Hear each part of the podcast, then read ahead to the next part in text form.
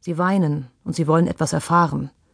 Sie stellen sich auf die Zehenspitzen, versuchen zu erkennen, was sich hinter der Polizeisperre abspielt, im Innern des Krankenwagens, der mit heulenden Sirenen losrast. Sie tauschen flüsternd Informationen aus. Schon geht das Gerücht um, den Kindern ist ein Unglück zugestoßen. Es ist ein schönes Gebäude in der Rue d'Hauteville im 10. Arrondissement. Ein Haus, in dem sich die Nachbarn, ohne sich zu kennen, freundlich grüßen. Das Appartement der Massés liegt im fünften Stock. Es ist das kleinste von allen. Paul und Miriam haben im Wohnzimmer eine Wand einziehen lassen, als ihr zweites Kind geboren wurde. Sie schlafen in einem winzigen Raum zwischen der Küche und dem Fenster, das auf die Straße geht.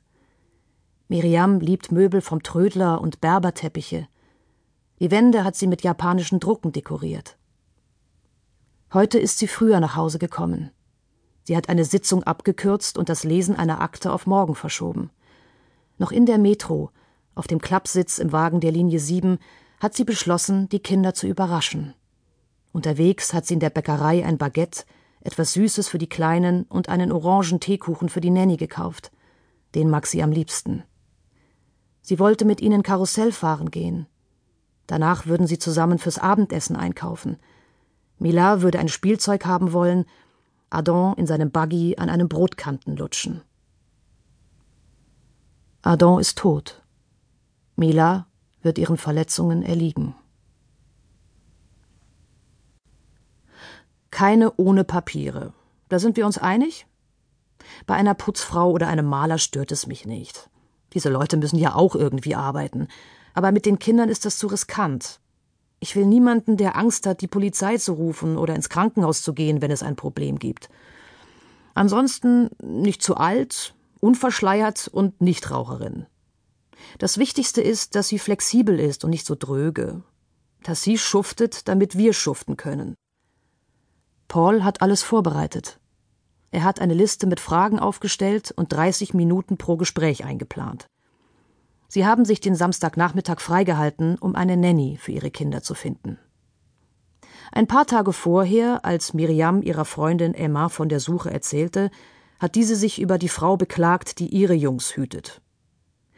Die Nunu hat selbst zwei Kinder hier, also kann sie nie länger bleiben oder abends babysitten. Das ist wirklich unpraktisch.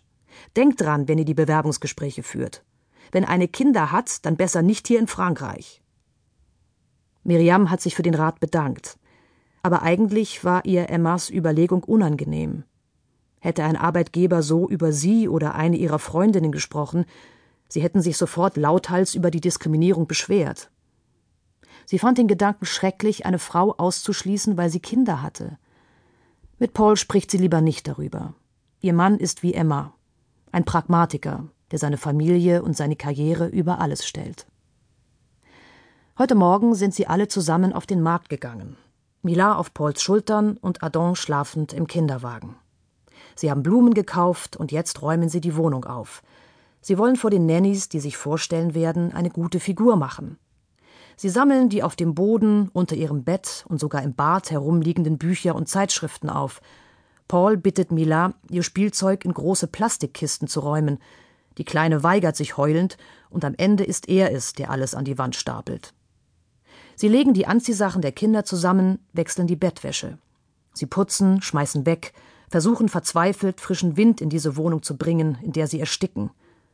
Die Bewerberinnen sollen sehen, dass sie nette Leute sind, anständige und ordentliche Leute, die sich bemühen, ihren Kindern das Beste zu bieten. Und es soll klar sein, dass sie die Arbeitgeber sind. Mila und Adon machen Mittagsschlaf. Miriam und Paul sitzen auf der Bettkante, bang und unbehaglich. Sie haben ihre Kinder noch nie jemandem anvertraut. Miriam war gerade dabei, ihr Jurastudium zu beenden, als sie mit Mila schwanger wurde. Zwei Wochen vor der Geburt machte sie ihren Abschluss.